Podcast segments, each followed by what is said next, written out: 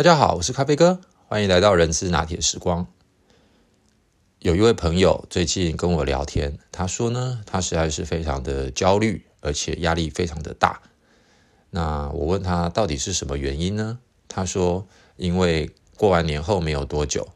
他原本是在公司转投资的一个子公司里面担任 HR 的 leader，但是因为公司规模比较小。大概也就是一两百人，所以 HR 的编制三位，但是工作的内容相对就比较复杂，包含的人事、总务、薪酬、训练、行政，甚至于是数务采购。不过呢，因为也工作了蛮长一段时间，所以也都还应付得过来。但是过完年后，他就被调回了集团总部的某一个非常大的事业体。而这个时候呢，他的新任的主管告诉他说：“这个我们的整个招募必须要由你负责。原则上，你目前的编制可以高达二十个人，虽然现在只有十来位，所以呢，你要想尽办法，在最短的期间之内，要把我们的这个招募的工作要做到位。”这个时候。虽然他刚要被调过去的时候，他的确也知道要负责呃整个事业部的招募，但是他没有想到，居然他要带领的庞庞大团队高达十几二十个人，因此他非常非常的担心，他就来跟我聊天。那我也就想利用今天的这个机会，跟他分享的一些内容，来跟我们的听众伙伴们也来分享一下，呃。所以今天的主题我会定义为叫做新上任主管应该要知道的团队发展理论。呃，不管我们是从外部空降，或者是在集团内部的轮调，那也有可能是从原本的单位直接升任起来，变成是这个单位的 leader。不管是哪一种的状况，其实我们的身份都有了一定的改变。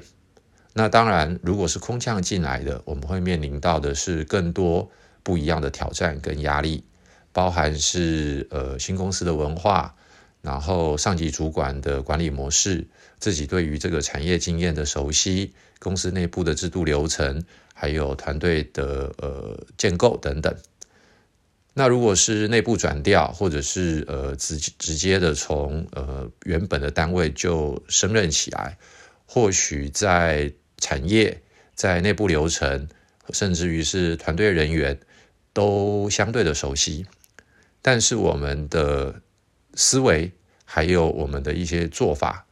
也就会有不一样的角度来看待这些事情。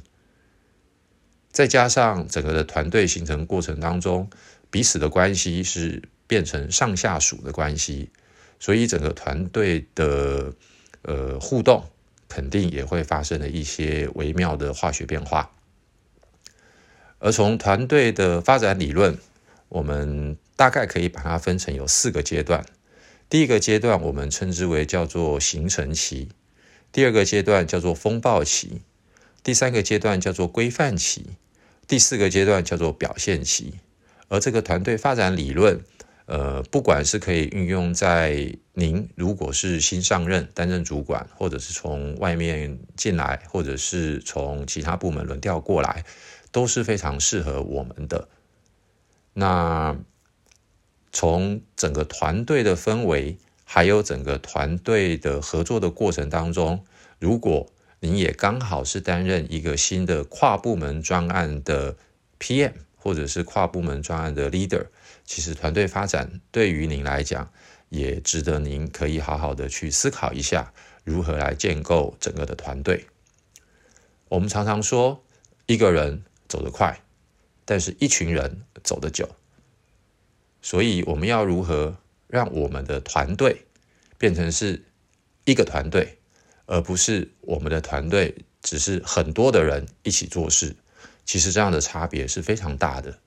因为团队它的特色就是大家愿意拥有共同的目标，然后彼此的合作，还有流程以及理解对方等等，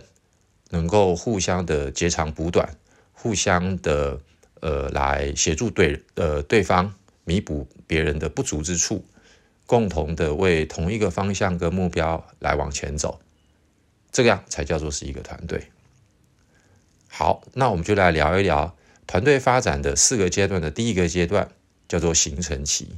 在这个形成期的过程当中，它会由于现在的团队的组成状况的不同，而它会有不同的氛围跟不同的互动。基本上来讲，如果您是从其他的部门或其他的事业处转调过来，那么其实现在的既有团队肯定有它既有的运作模式以及互动的模式。那当然，每一个人的优缺点，还有他的呃这个工作的专长，以及过去在内外部的工作经历。您肯定是必须要先熟悉、先了解，而在这个形成期的过程当中，您肯定也接受了上级领导给到的压力跟目标，期望您要在一定的时间有所斩获，所以这个时候您的身心状况绝对是蜡烛两头烧。但是在这个阶段，咖啡哥会给您的建议是。先不要慌，也先不要急着立刻求表现。我们可能要先花一定的时间，可能是一个礼拜到一个月左右，是您的团队的成员大小以及组织任务目标的复杂度。了解完了之后，提出您的第一份建议跟想法，跟你的上级主管先做一个快速的沟通。确保你所看到的、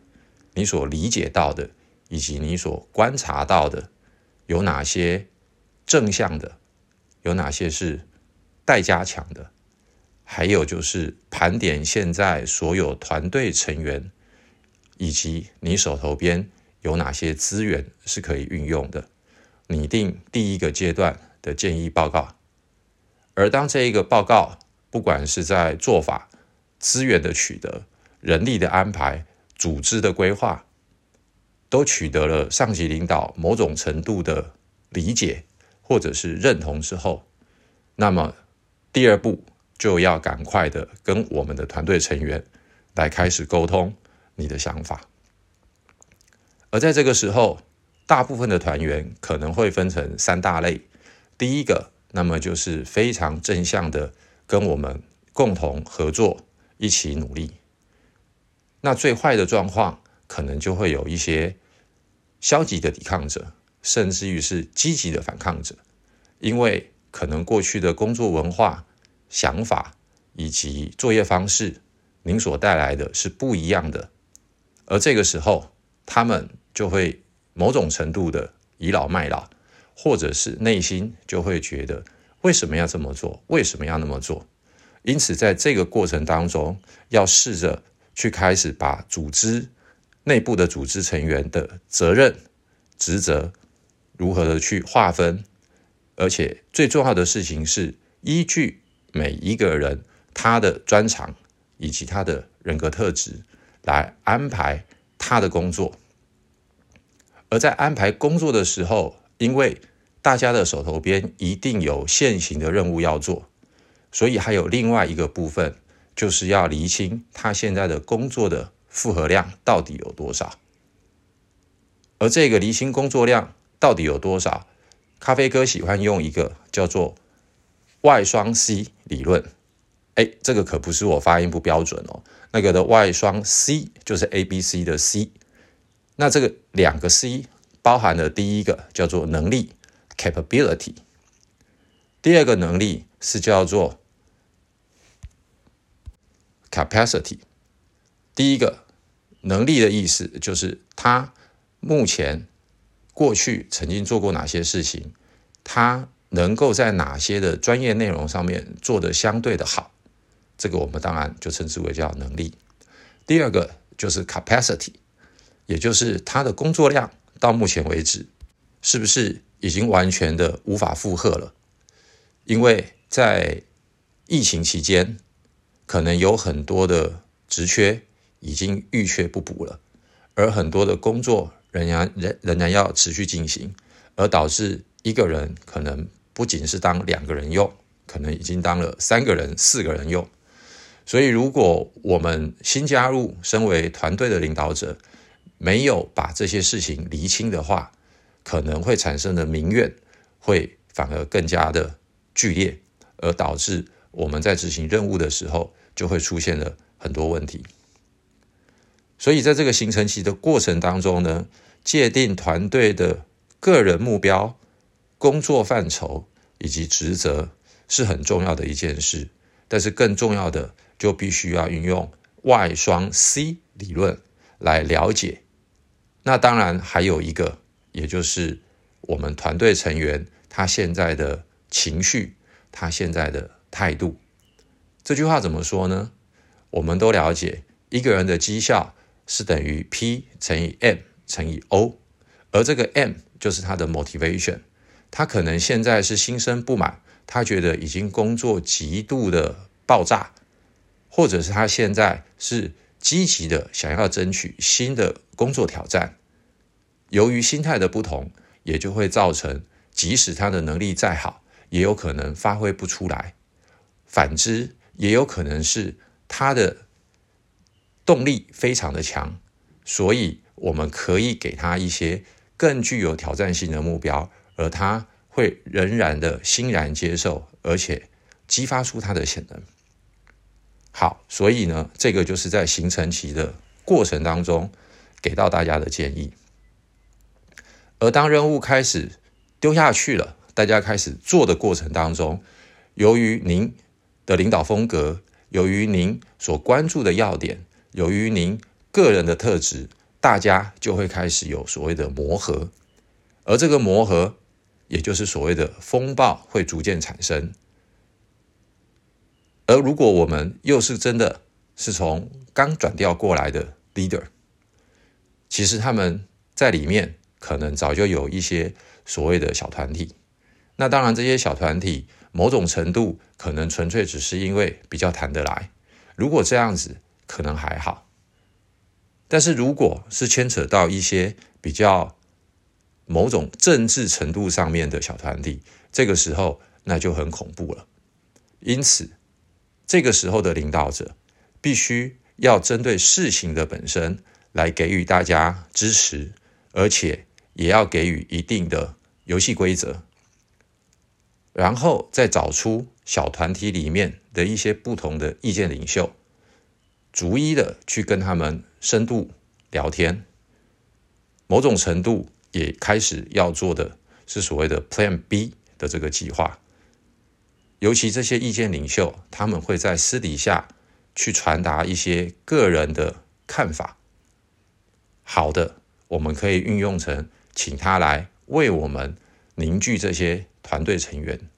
而如果不好的，无法让他跟我们达成共识的。很有可能会让我们背上很多莫名的黑锅，甚至于去分化我们团队里面的成员。因此，在这个时候，我们身为领导者，很重要的，也就是第一，要先掌握好自己的 EQ，我们的情绪千万不要受到这些团员私底下的冷嘲热讽而受到影响。而第二个。很重要的就是在遇到冲突的时候，我们必须要依据事情本身来处理，而不要落到人的本身。而人的问题就必须要开始采取各个击破。还有第二个重点，就是在风暴期的时候，我们必须要快速的建立第一个小小的成功，因为有了第一个小小的成功，代表的是。我们在团队的领导上面，能够获得某部分团队成员的支持，而对上上级领导也会看得到我们是有办法一个一个一步一步的完成我们某一个阶段的任务，而这个时候，我们的上级主管对我们来讲也会有更大的信心，或者是更多的资源来给予跟投入。而经过风暴期之后，这一段时间有可能又会退回到所谓的第一个形成期，因为有可能人会离职，有可能有些人会请调到其他单位，所以从形成期到风暴期的过程当中，有可能会来来回回一两次，甚至于是两三次。而这一两次跟两三次的来来回回的过程当中，其实也考验着我们自己的领导能力。而这个时候，我们的压力绝对是最大的，因为包含公司其他的跨部门主管以及我们的上级主管，他也会看着我们如何来突破跟解决。所以这个时候，身为领导者的我们，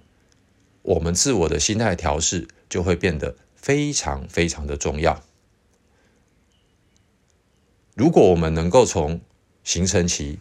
走到风暴期之后，再顺利的跑到所谓的规范期，那么这个时候，咖啡哥就要恭喜你了，因为在这个时候，可能绝大多数的成员已经认同，而且愿意来朝向共同的任务目标往前走。而这个时候的规范期，可能我们身为领导者要特别注意的有几点了。第一个，要开始去找出有能力能够帮我们分担某种程度，或者是大计划里面的某些小计划，能够开始的去慎选这些的伙伴，让他成为是小专案的 leader，透过他们的力量来协助我们完成更多艰困。或者是更多不一样的任务，而也因为这样子，他们不仅是在成就、在成果上面获得的肯定，他们也因为被我们赋予了这样子的一个较大的职责，他们在心理层次上也会觉得是已经受到了我们的肯定。而这样的团队，我们还要再注意的是有另外一件事情，就是要开始更加的开阔的。去接纳团队里面成员有建设性的建议，以及能够让大家互相公开、坦诚的去说明我们不同的看法。如果这一点我们还能够做到，那么我们的规范期它就会变得非常的成功，因为这个时候团队某种程度已经是完整的建立了。再往下走，因为大家都已经有了共同的游戏规则以及共同的目标，内心也是正向的。这个时候，我们的成果就会逐一慢慢的开花。而在这个过程当中，我们身为领导者的，就要开始再去思考，那么下个阶段的新的任务，或者是一些操作面的任务上面。对于我们的团队成员而言，应该给到他们一个什么样子更高、更不一样，或者是更具策略性的目标？讲白话一点，也就是要让他们了解到我们这个 team 或者是我们这个部门的使命跟愿景，以及他们未来个人的下个阶段的发展可以朝哪个方向走，而不会再只是。每一天的忙忙碌碌，做着每天操作性的任务，而忘了未来到底自己应该要往哪边发展。透过以上四个形成的过程，包含的是形成期、风暴期、规范期跟表现期，那么我们整个团队的运作其实就会越来的越顺畅。以上。就是咖啡哥今天想要跟各位分享我的朋友他在跟我聊的时候的一些主要的重点，也跟各位朋友希望你们能够有所收获。今天就先聊到这边喽，谢谢，拜拜。